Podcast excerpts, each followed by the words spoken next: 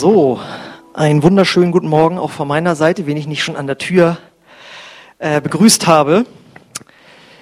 Äh, seid ihr schon wieder da? Aus dem Urlaub? Darf ich mal fragen, wer aus dem Urlaub schon wieder da ist? Einige. Wer fährt noch weg? Ah ja, oh, alles klar.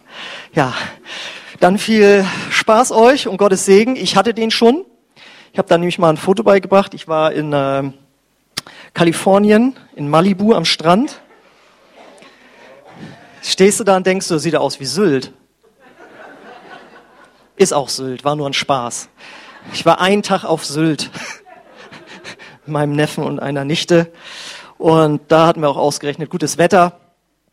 Ansonsten Social Urlaub, Braunschweig, Hannover, Kiel, wo man so hinfährt in Urlaub halt so, ne?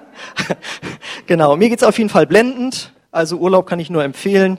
Ja, ich fühle mich so, als hätte ich sechs Wochen Urlaub gehabt. Umso mehr äh, fließt das jetzt aus mir raus. Und das war ja also von den Temperaturen teilweise auch ganz heiß, muss man mal sagen. So wirklich so von den Temperaturen. Aber auch ansonsten haben wir ja heiße Tage hinter uns, muss man ja sagen. Ja?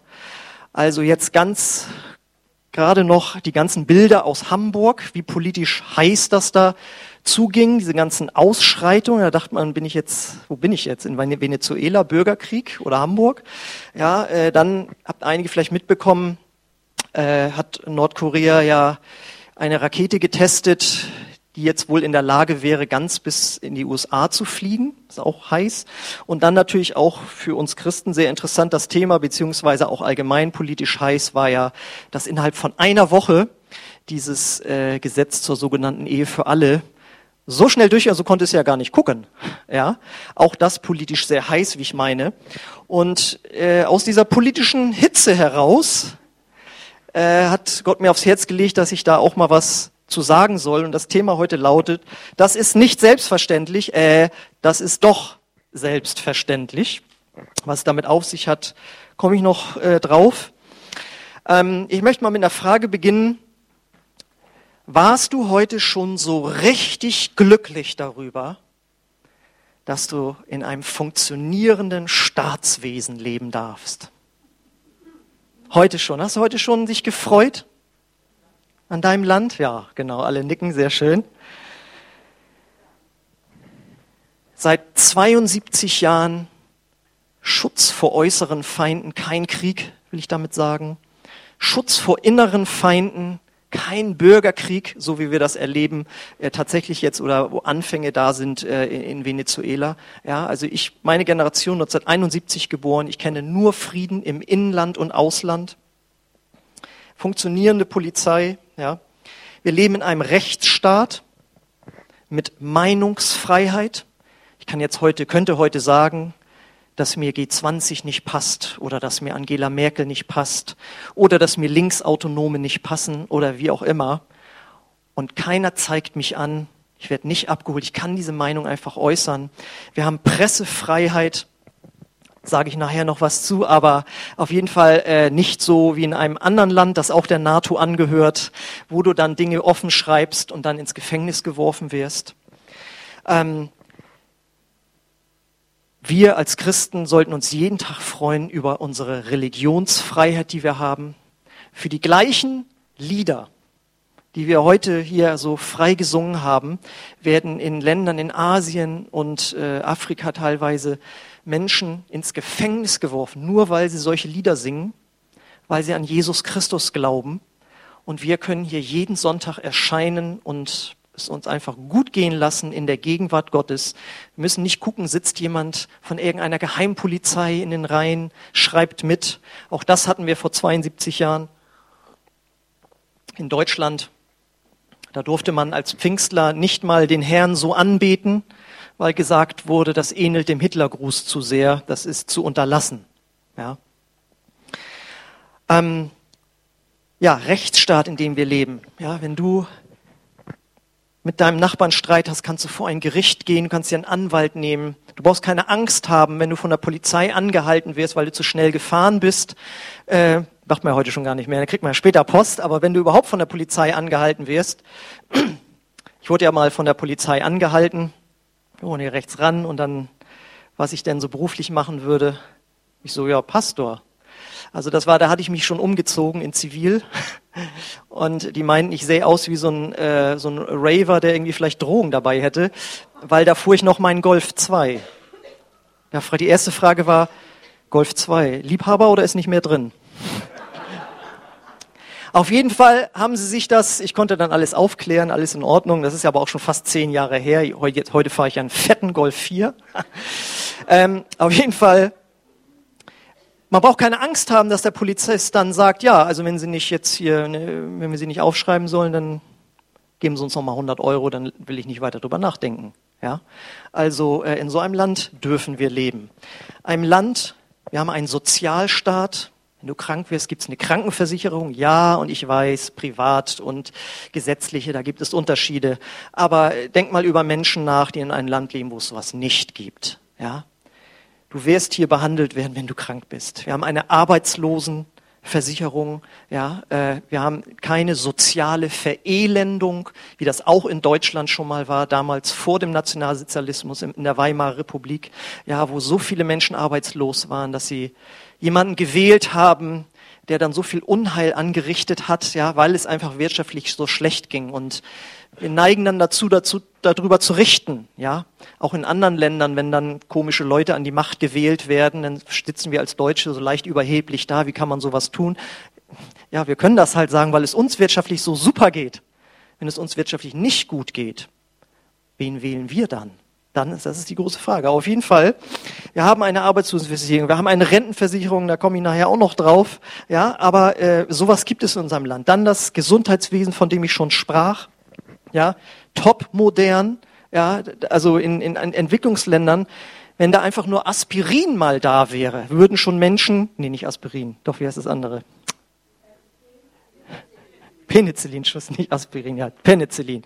Wenn der Penicillin wäre, ja, da würden Menschen überleben, das, was für uns völlig normal ist. Ja, die einfachsten Medikamente gibt es in manchen Ländern der Erde nicht. Ja, ich weiß noch, ich hatte mir mal so die äh, Schienbein aufgeschlagen und das dann so wie früher so nach dem Fußball, das, das läuft schon von alleine wieder in Ordnung, aber dann wurde das irgendwie immer größer. Da sagt der Arzt, Sie kriegen jetzt Penicillin, wenn das in zwei Tagen nicht besser ist, müssen Sie ins Krankenhaus. Er sagt euch, da habe ich den Herrn hoch gepriesen, dass ich in einem Land lebe, wo es ausreichend Penicillin gibt. Ja? Kann ich noch auf beiden Beinen hier stehen. Ja? Ähm, das dann auch etwas, wo viele heute Morgen dem Herrn noch nicht gedankt haben. Nein, ich auch nicht. Aber wir haben ein kostenloses Bildungswesen. Ja, ja. Kindergarten, Grundschule, Schule, Mittelstufe, Oberstufe, alles kostenlos. Dann wurde ja mal eingeführt, dass, ähm, dann wurde ja mal eingeführt, dass äh, in Universitäten äh, da Studiengebühren erhoben werden sollten. Wurde wieder abgeschafft ist es wieder kostenlos. In Amerika ist das gar nicht so. Wenn du da ein Studium machst, hast du äh, Fettsteuern, äh, hast du Fettgebühren ähm, Gebühren zurückzuzahlen. Ähm, hier haben wir BAföG und ähnliche Dinge, wo so nett der Staat uns noch unterstützt. Kostenlose Bildung. Dann, ihr werdet nachher merken, warum ich das so lange ausführe. Man muss da mal drüber nachdenken, ja die funktionierenden Straßen, auf denen du hier zum Gottesdienst gefahren bist. Ja, ich weiß, da ist auch mal ein Loch gewesen, du hast dich geärgert, da ist mit deiner Achse vielleicht was war, aber in der Regel haben wir funktionierende Straßen. Fahr mal in andere Länder. Ja, äh, da gibt's nur Schotter und sonst was. Ja, dann heute Morgen machst du das Licht an im Bad, machst deinen Rasierapparat, funktionierende Stromversorgung. Was ist schon mal in einem Land, wo es heißt, heute gibt's wieder nur Strom von 15 bis 16 Uhr? oder wo du nicht einfach so aus dem Wasserhahn trinken kannst. Das ist für uns völlig normal. Bei uns ist das Wasser aus dem Wasserhahn sauberer oder ist, wird stärker kontrolliert als Mineralwasser, was wir so runtertrinken. Ja? In anderen Ländern wird gesagt, äh, eigentlich noch nicht mal Zähne putzen mit dem Wasser, was da rauskommt. Dann, worüber sich viele auch keine Gedanken machen, Abwasserentsorgung. Du hast ein Bedürfnis, gehst aufs Klo, kommst wieder, alles ist weg. In anderen Ländern kann man noch äh, tagelang später sehen, dass du auf Toilette warst. Ja, ist so.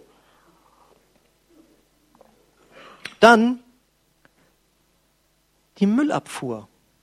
Eine solche Selbstverständlichkeit, dass der ganze Müll, den wir produzieren, abgeholt wird. Es gibt ja ein Land in Europa, da gibt es regelmäßig äh, so Streiks und auch die Mafia, glaube ich, hängt da auch noch irgendwie mit drin. Da wird der Müll nicht weggeholt von den Straßen. Ein Land aus der EU in Europa, wo andere in Urlaub fahren. Hast du sowas schon mal gesehen? Straßen voller Müll. Gibt's in Deutschland nicht. Dann das Allerneueste, was ja mittlerweile so wichtig ist wie Stromzufuhr, Internet. Internetzugang. Und das wird auch so werden. Das wird so lebenswichtig, kann man fast sagen, werden wie Strom. Ja, weil äh, es wird irgendwann alles nur noch äh, darüber auch abgerechnet werden. Also brauchen wir uns keine Illusion machen, das Bargeld wird irgendwann weg sein und dann wird nur noch so überwiesen werden. Ja, aber äh, wir leben in einem Land, wo wir das haben. Ja. Da kommen wir zu unserem allgemeinen Wohlstand. So viel ich weiß, muss keiner von euch auf der Straße übernachten. Wir alle wohnen in Häusern. Wir haben eine ausreichende, sehr gute, was ist ausreichende, ein, also von der Lebensmittelversorgung, wenn du äh, im äh, Supermarkt stehst, musst du ja erstmal gucken, welchen von den sieben Käsesorten du jetzt nimmst. Sieben ist gut, ja. Ich kaufe immer nur einen, deswegen immer Tilsiter, immer das Gleiche. ähm, Denkt da mal drüber nach, was da an, an, an äh, frischen Lebensmitteln jeden Tag angefahren wird, ja, in den Supermärkten. Für uns ist das selbstverständlich. Das ist so selbstverständlich. Man könnte sagen, wir, also wir sind, ja, und ich gönne diesen Wohlstand, würde ich jedem Menschen auf der Erde gönnen. Ne? Also es ist wirklich, und deswegen freue ich mich auch. Und ich weiß nicht, wer von euch schon mal im Auswandererhaus war in Bremerhaven. Darf ich mal sehen, wer da schon mal war? Genau, sehr schön, sehr gut. Äh, und da gibt's ja dann diese Geschichten. Warum sind Leute aus Deutschland ausgewandert? Und dann, wie oft waren die Gründe die, ja, es gab Missernten, Hungersnöte. Deswegen lass uns nach Amerika, dort äh, können wir uns eine Existenz aufbauen, wo wir nicht hungern müssen. Wenn jetzt irgendwo eine Missernte wäre, dann würden die Ernteerzeugnisse aus anderen Ländern importiert werden und wir merken gar nichts davon, dass eine schlechte Ernte irgendwie war. Wir sind absolut versorgt.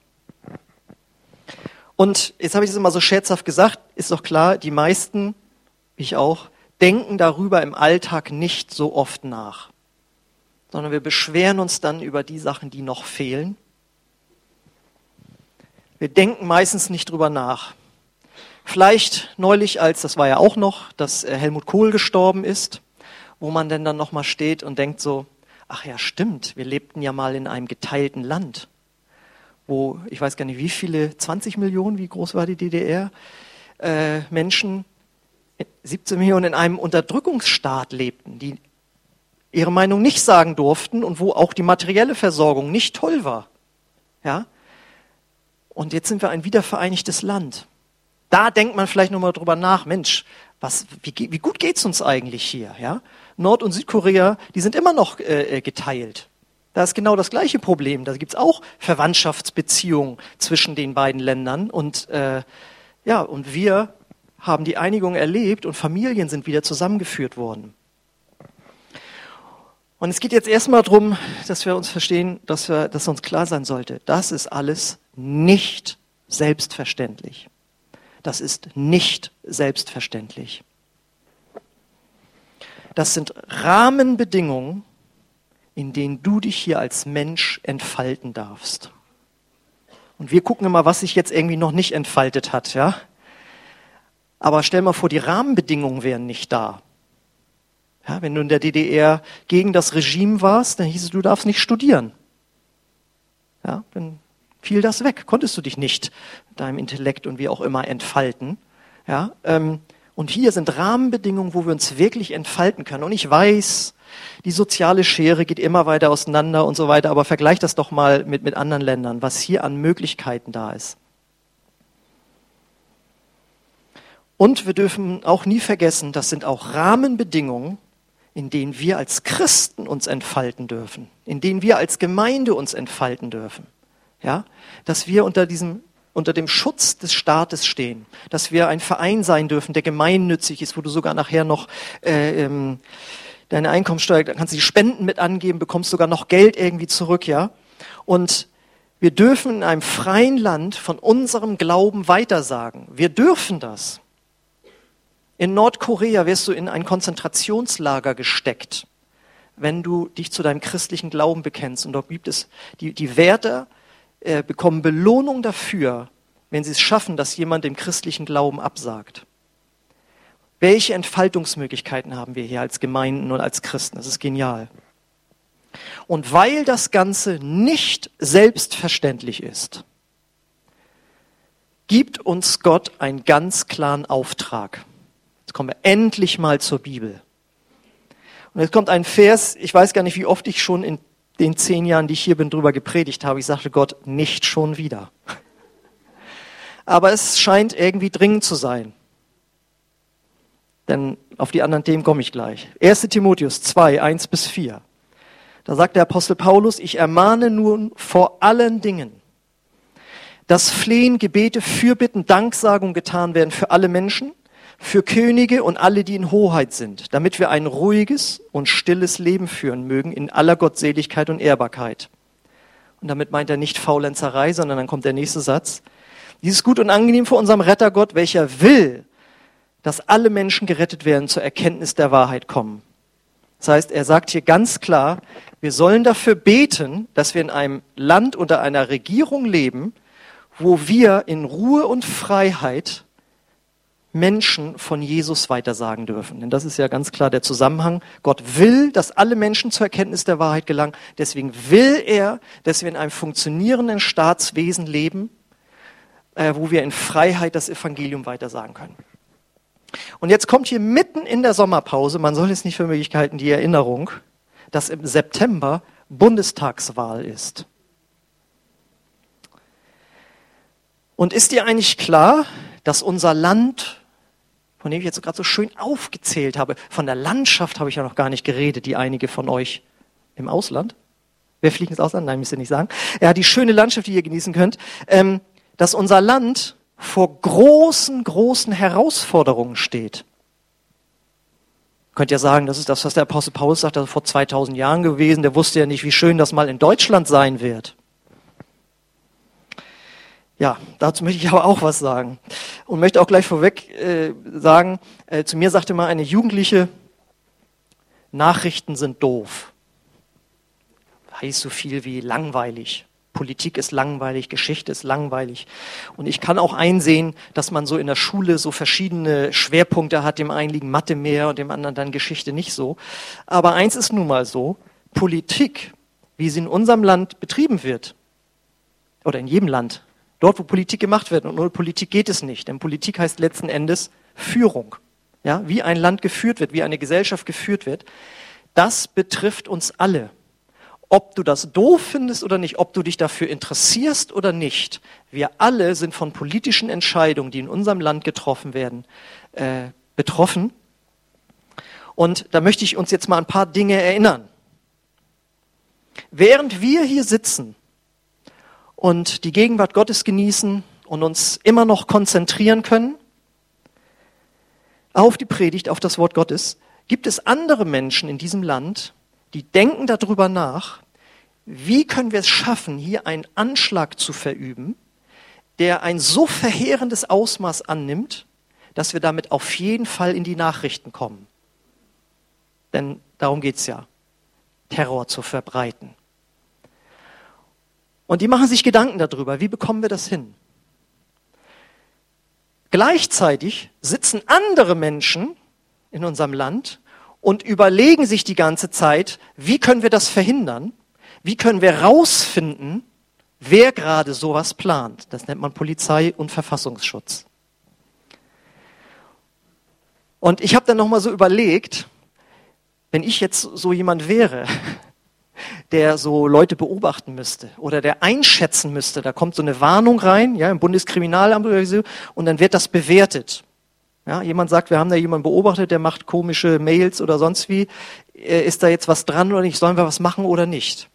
Und das, das sind ja Entscheidungen über Leben und Tod im, im schlimmsten Fall. Ja, nee, Glauben machen wir nicht. Und dann schlägt der Typ los vielleicht. Was für eine Verantwortung.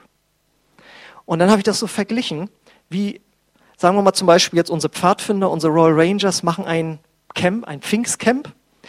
Und dann wird dafür gebetet, dass niemandem was passiert, dass keine Zeckenbisse da sind, dass sich die Mitarbeiter alle verstehen, dass eine gute Stimmung da ist, dass das Wetter gut ist und so weiter. Das ist uns wichtig, dass wir dafür beten. Wir glauben, da ist Gottes Hilfe notwendig und das stimmt ja auch. Und gleichzeitig sitzen Polizisten und Verfassungsschutzleute da und müssen überlegen, machen wir da was oder nicht? Dann sterben Leute oder nicht? Und wie oft beten wir dafür? Haben die weniger Gottes Hilfe nötig als unsere Pfadfinder-Mitarbeiter? Dann die Flüchtlingsintegration, die über eine Million äh, Flüchtlinge, die zu uns gekommen sind. Da hat ja Angela Merkel gesagt, wir schaffen das und ich bin auch der Überzeugung, wenn ein Land das schaffen kann, dann wir. Aber was sie auch gesagt hat, das wird dann leicht vergessen, sie hat auch gesagt, das ist eine ähnlich große Herausforderung wie die Vollendung der deutschen Einheit. Und was das gekostet hat, wir haben ja immer noch den Solidaritätszuschlag auf unserer äh, Lohnsteuer da, also auf dem, äh, unsere ne, Abrechnung, Lohnabrechnung, ähm, was das gekostet hat und was das an inneren Mühen ne, dieses Ossi-Wessi und so weiter und, und blühende Landschaften, das zu entwickeln. Und ich habe nichts gegen Flüchtlinge, aber ganz klar ist auch, das ist eine Riesenherausforderung. Da müssen richtige Entscheidungen getroffen werden, wie das läuft. Und du kannst nicht von oben einfach entscheiden, ihr integriert euch mal und ihr Deutsche öffnet euch dafür. Das kannst du nicht entscheiden. Das, das muss irgendwie anders laufen. Und das, sind, äh, das, das wird Jahrzehnte in Anspruch nehmen. Dann, worüber fast gar nicht, jetzt in unseren Kreisen auch schon gar nicht gesprochen wird, aber was zurzeit nicht so präsent ist,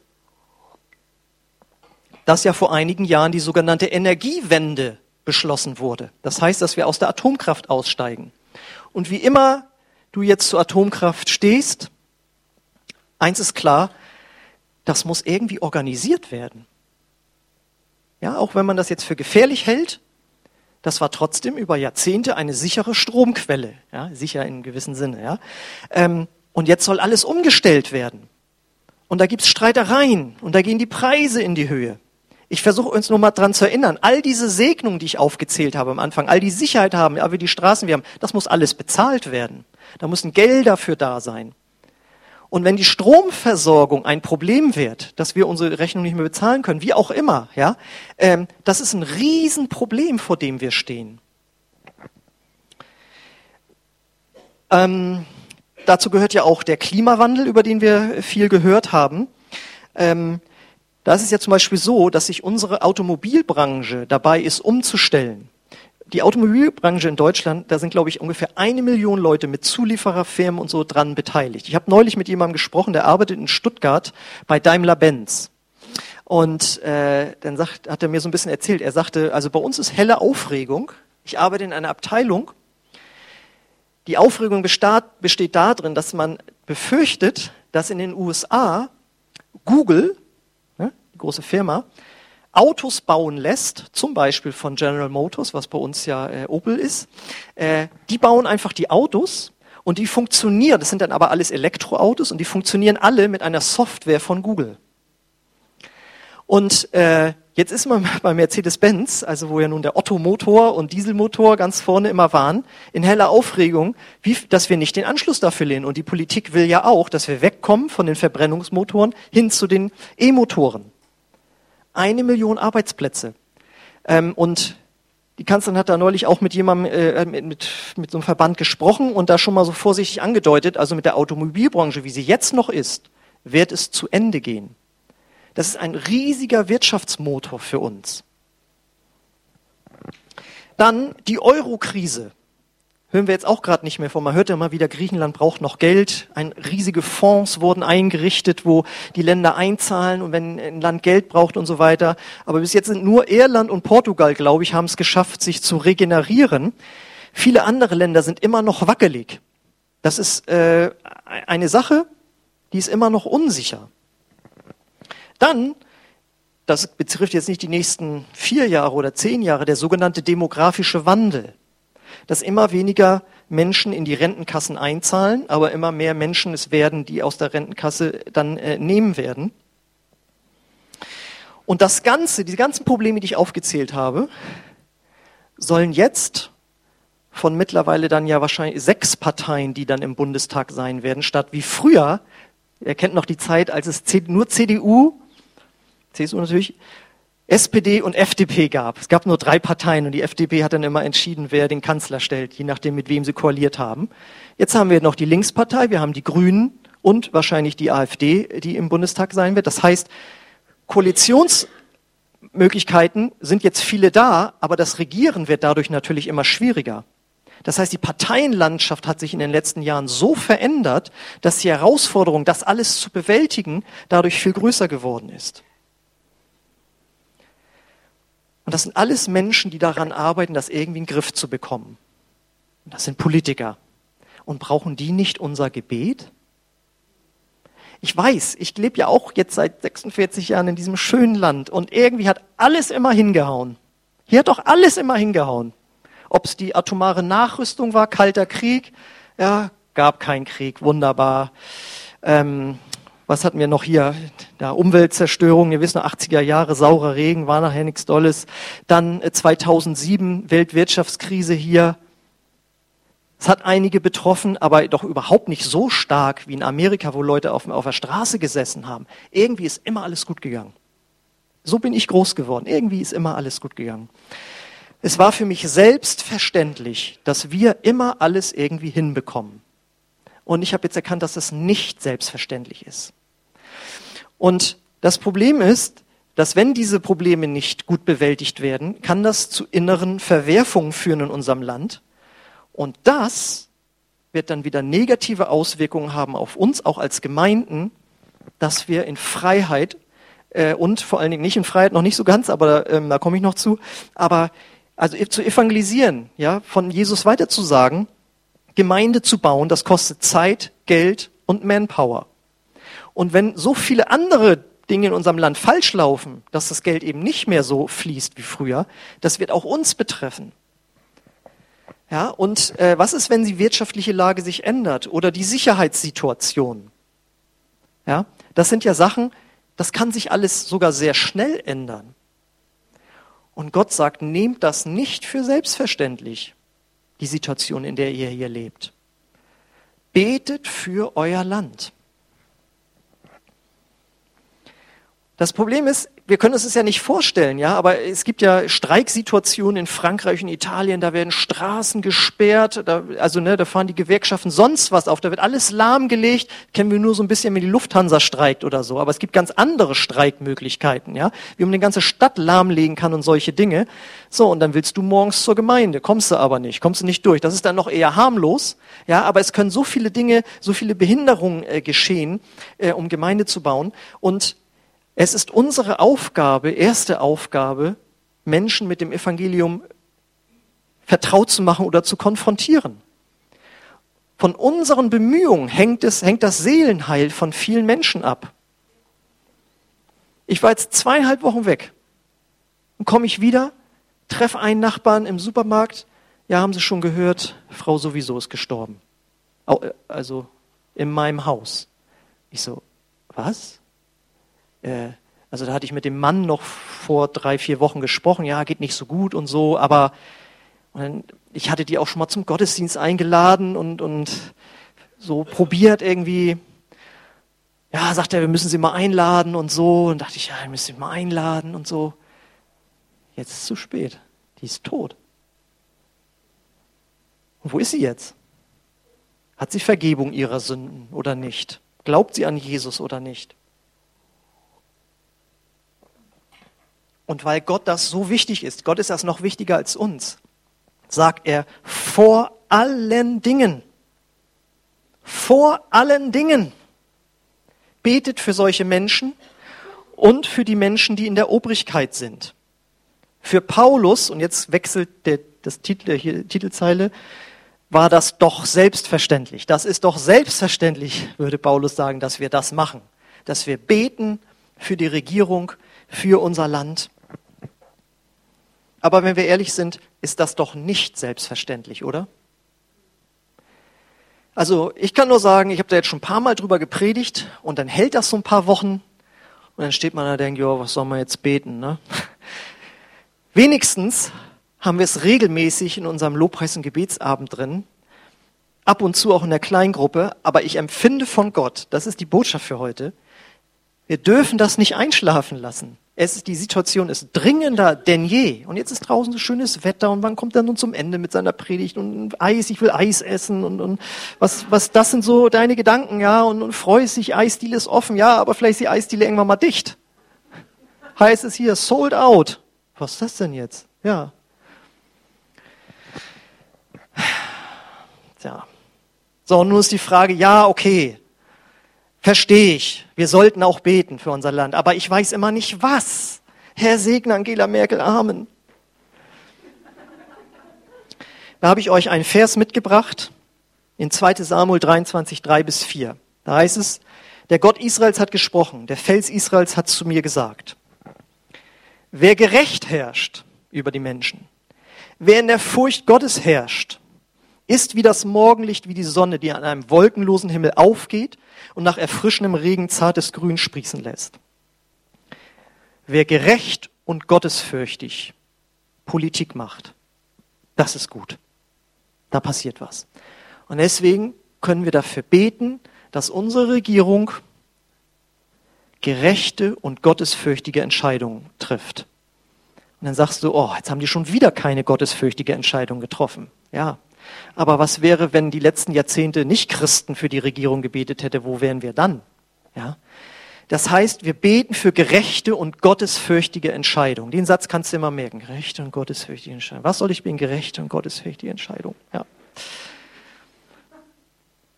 Das zweite ist, und das denke ich kann man gut behalten, für Weisheit. Das sind Probleme, mit denen Politikern konfrontiert werden. Da möchte ich nicht einen Tag drin stecken. Ja? Und es wird ja nun so viel geschimpft auf Donald Trump und sicherlich auch viel zu Recht. Aber ich habe ich hab nur gelesen, dass am Tag der Amtsübernahme, da war er dann irgendwie mit Barack Obama, seinem Vorgänger im Weißen Haus, und dann sind die ins Auto gestiegen und da zur Vereidigung gefahren. Und da hat Donald Trump ihn gefragt, was ist das größte Problem zurzeit, das ich jetzt quasi übernehme? Und da hat er nicht gesagt, die Wirtschaft oder sonst was, er hat gesagt, Nordkorea. Das ist das größte Problem.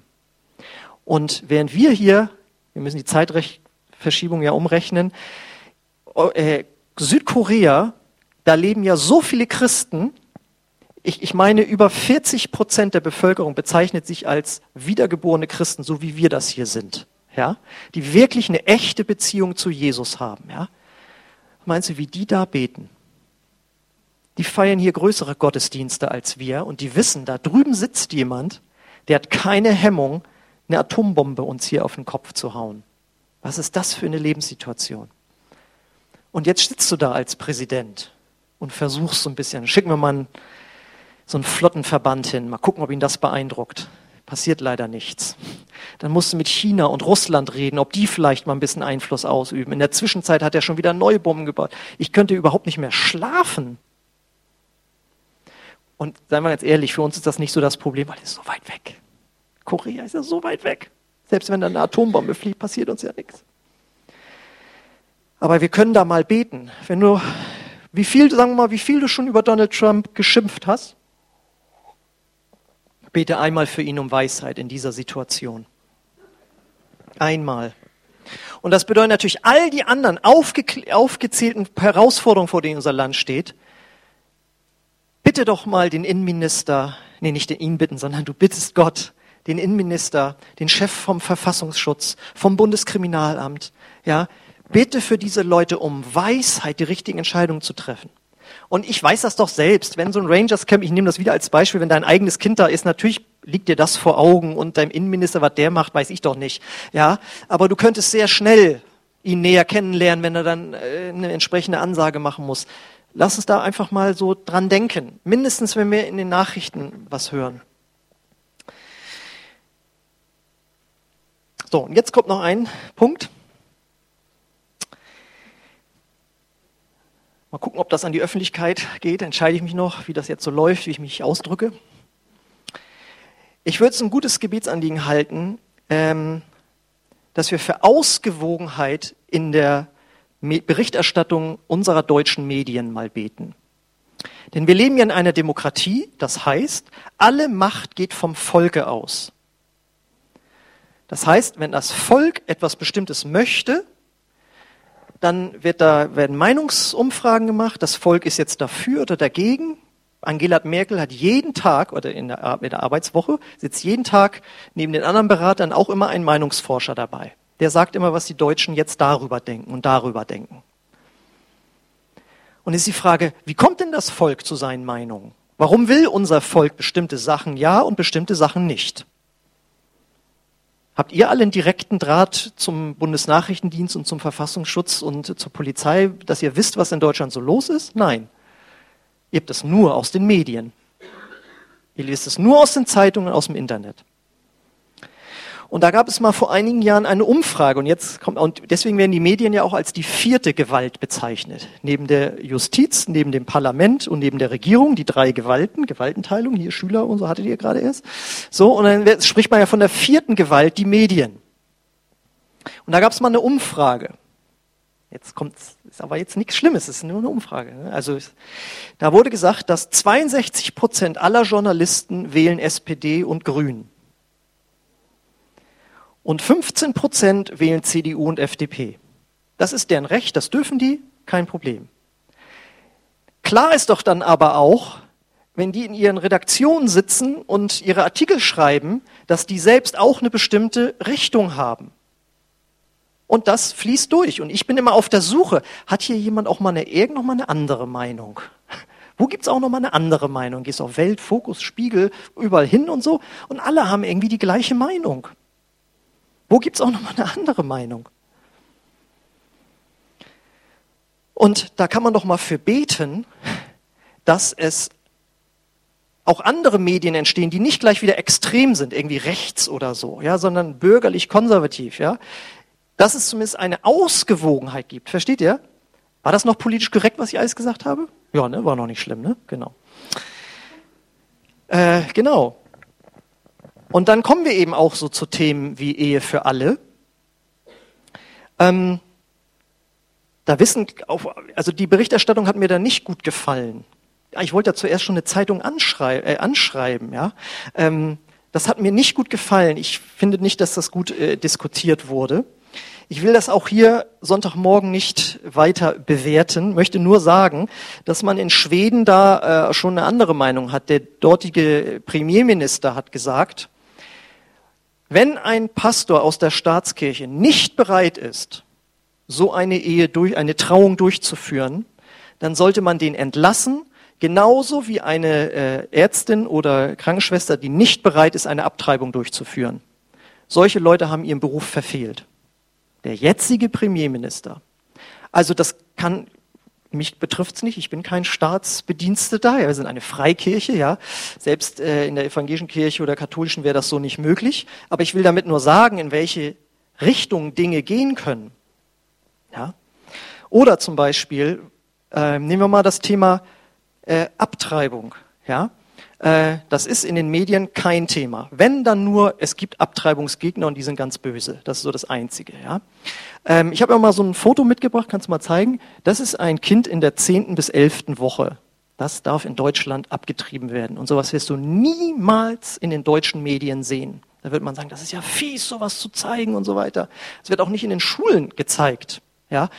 Und ich war noch, ich weiß noch, ich war mal auf einem, äh, einer Veranstaltung die dagegen demonstriert hat, da rief mir eine völlig aufgebrauste Demonstrantin, nicht mir, aber uns zu, geht mal ins Internet, als immer nur in diesem Buch zu lesen. Damit war die Bibel gemeint. Da dachte ich so, ja, also wenn du ins Internet gehen würdest, du würdest du sogar Fotos sehen, wie es aussieht, wenn ein abgetriebenes Kind dann rausgeholt wird. Der, der, ich habe da, da waren dann neben diesen Bildern auch so Bilder, da musste ich mir richtig so an den Magen fassen. So habe ich euch nicht mitgemacht, kannst mal gleich hier nächste Folie wieder machen und so. Und warum ist es nicht möglich, dass in den Medien auch mal dargestellt wird, dass es da eben auch andere Meinungen noch gibt? Ja, warum nicht? Der Fraktionsvorsitzende der CDU, Volker Kauder, hat gesagt, das Thema, der ist auch dagegen, aber äh, das ist leider gesellschaftlich durch. Dafür gibt es keine, da gibt es keine Diskussion mehr drüber. Das ist durch das Thema. Ja, wer könnte das denn wieder aufbringen? Die Medien zum Beispiel. So, und ähm, wir brauchen eine starke Gemeinde in diesem Land. Denn die Seelsorgefälle werden auch immer größer werden. Ich habe neulich mit einer Grundschullehrerin gesprochen und äh, wie ist es denn so? Wie ist das denn so? Der Vergleich vor zehn Jahren, wie sind die Kinder damals und heute gewesen? Sie so, ja, das kannst du nicht vergleichen. Es kommen jetzt die ersten Krippenkinder an. Ja, wo damals der Verband der deutschen Psychotherapeuten in einem Memorandum vorgewarnt hat, weil dort in diesen psychotherapeutischen Sitzungen sitzen ja die Leute und er erzählen über ihre inneren Probleme. Wir als Gemeinden machen Seelsorge, wo Leute erzählen, wie es in frühester Kindheit abgelaufen ist und welche Probleme sie deswegen noch haben. Das können Leute sein, die ganz viel Geld verdienen. Ja? Aber da sind so viele innere Nöte, weil in der frühesten Kindheit Dinge falsch gelaufen sind. Und dieser Psychotherapeutverband hat damals 2008, glaube ich, war das, wurde das an uns Pastoren geschickt. Er hat davor gewarnt, was da am Ende rauskommen wird. Und äh, wir als Gemeinden werden dann viele solche Menschen auffangen dürfen. Und ich will das nicht über den Kamm stellen. Es gibt unterschiedliche Kinder und es ist auch unterschiedlich, wie früh du das Kind äh, weggibst. Das muss man differenzieren. Aber das ist grundsätzlich etwas. Ähm, es gibt ja jetzt schon 24 Stunden Kitas. Ja, also da wird noch eine Menge seelsorgerlich in unserem Land auf uns zukommen. Und äh, das sind alles Entscheidungen, die die Politik gefällt hat. So dachte ich mir, jetzt habe ich euch so ein bisschen durcheinander gebracht, aufgewühlt. Mensch, was Erbauliches kam gar nicht drin vor. Doch, unser Gemeindebund, der Pfingstbund, hat letztes Jahr 4000 Menschen getauft. Das waren 50 Prozent mehr als im Jahr davor. Ja, das ist gut, ne? Genau. In Australien, der Pfingstbund, ein Prozent aller Australier sind Pfingstler. Jetzt sage ich nicht, dass die Pfingster das Maß aller Dinge sind, aber das sind die Zahlen, die mir jetzt hier irgendwie vorliegen. Ja? Gibt ja auch noch andere Gemeindebünde, die auch gut sind und andere Kirchen ist auch alles gut. Ich sage es nur einfach jetzt hier mal so: äh, Wir brauchen eine starke Gemeinde in diesem Land. Und um wieder an den Vers zu erinnern, dass Paulus sagt: Ja, wenn ihr stark sein werden, also wenn ihr stark werden wollt, dann müsst ihr dafür beten, dass ihr Rahmenbedingungen habt, in denen ihr euch so entfalten könnt. Und ich weiß, die verfolgte Kirche auf der Welt wächst auch. In China zum Beispiel. Ähm, äh, da bekehren sich so viele Menschen, die verfolgt werden. Aber hat jemand Lust auf Verfolgung? Nee, ne? Dann machen wir das doch lieber in Frieden und Freiheit, wie wir es jetzt haben. Und Paulus sagt, das ist nicht selbstverständlich, dass ihr das habt. Dafür müssen wir beten. Und es sollte selbstverständlich sein, dass wir das tun. Amen. Und deswegen lade ich jetzt nochmal herzlich ein, am Mittwoch ist Lobpreis und Gebetsabend. Und da können wir viele dieser genannten Probleme beten. Und wenn du sagst, ich krieg das zu Hause nicht hin, ja, gerecht und gottesfürchtig soll sie entscheiden, das kriege ich wohl hin. Aber mehr nicht. Dann komm doch Mittwoch. Und dann beten wir zusammen. Und dann hat der andere noch eine Idee, was man beten kann. Und dann hat der andere noch eine Idee. Und du kannst sagen, Herr, ich habe das nicht für selbstverständlich genommen, wie wir leben, sondern es war mir eine Selbstverständlichkeit, zum Gebetstreffen zu gehen und dafür zu beten. Mittwoch, einmal im Monat dann nochmal wieder an alle Kleingruppenleiter. Lass uns doch hinbekommen, einmal in der Woche, am Ende, wer betet für die Regierung? Und dann nicht so hier, du musst es jetzt, ja, jetzt muss ich wieder beten, sondern irgendjemand wird es sicherlich sein, der, den auch Politik so ein bisschen interessiert. Und der kann dann für was beten. Und dann kommt jetzt, ich las noch äh, jemand, wir sollten am besten täglich für unsere Politik beten. Dachte ich, oi, oi, oi, das ist aber wieder hoch angesetzt. Da fangen wir doch mal mit einer Woche an, in einmal in der Woche auch an. Wenn du einmal in der Woche nur für dein Land und deine Regierung betest, da würde, glaube ich, hier sich das vervielfachen schon mal. Amen. Are you with me? So, und jetzt stellt euch vor, wir alle würden wie selbstverständlich regelmäßig für unser Land und unsere Regierung beten. Dann könnten wir unser Land zum Positiven beeinflussen und hätten wie selbstverständlich hier weiterhin das Recht in Freiheit weiter zu evangelisieren. Und deswegen an dich die Frage, jetzt wird's wieder persönlich, tust du das? Betest du für dein Land und deine Regierung? Ab jetzt einmal die Woche. Ich denke, wir haben uns verstanden.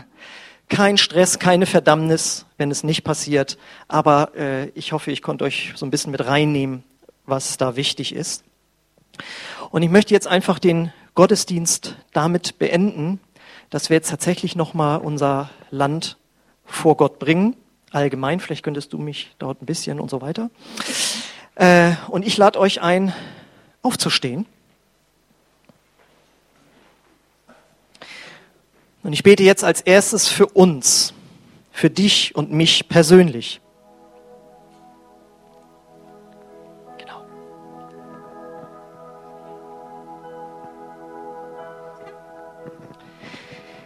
Vater, ich danke dir dafür, für dein Wort und dass du sagst, wir sollen die Dinge nicht selbstverständlich nehmen. Und ich bete, Herr, dass du das tief in unser Herz reinlegst, die Dankbarkeit für das, was wir in unserem Land haben dürfen, an Freiheit, Frieden, Wohlstand. Und ich bitte dich, leg das tief in unser Herz, dass uns das nicht wieder entgleitet im Alltag. Dass wir diese Rahmenbedingungen sehen, in denen wir hier so gut leben dürfen. Und dass wir auch da immer mal wieder beten. Ich bete, dass du uns daran erinnerst, Heiliger Geist dass wir mit Danksagung vor dich kommen für all diese Geschenke, die wir hier haben, aber auch mit Bitten und Fürbitten für die Menschen, die in Verantwortung sind. Ich bitte dich, dass du das jetzt in die Herzen tief reinlegst und dass jetzt einfach Entscheidungen gefällt werden. Und ich lade dich ein, entscheide das für dich. Ja, ich will einmal die Woche beten für Land und Regierung. Ja, wir wollen in der Kleingruppe einmal die Woche beten. Wir wollen alle vier Wochen als Gemeinde zusammenkommen, dafür beten. Und dass wenigstens einer dran denkt, wenn wir es vergessen sollten.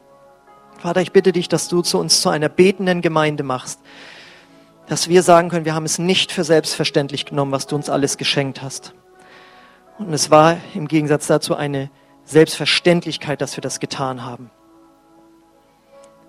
Und es soll nicht aus Gesetzlichkeit sein, sondern ich bete, dass du wirklich da ein Feuer entzündest für unser Land, eine Leidenschaft reinlegst für unser Land. Komm, Heiliger Geist, und mach das, was wir nicht hinbekommen, aber wir wollen dir unsere Entscheidung bringen.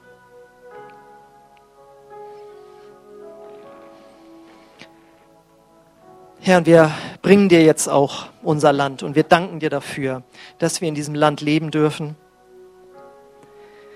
Und ich lade dich ein, dort auf deinem Platz, wo du stehst, dass du jetzt einfach mal für dich anfängst, Gott zu danken für Dinge, die dir jetzt einfallen, die du magst an unserem Land, dass dein Herz berührt wird.